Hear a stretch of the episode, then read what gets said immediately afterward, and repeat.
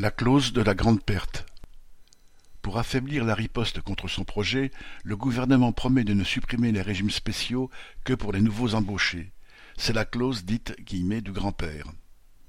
La suite serait toute tracée. Sans nouveaux cotisants, la caisse de retraite de la RATP deviendrait vite de plus en plus déficitaire. Un prétexte rêvé pour en finir avec elle quelques années plus tard. La clause du papy. Il n'y a pas pire.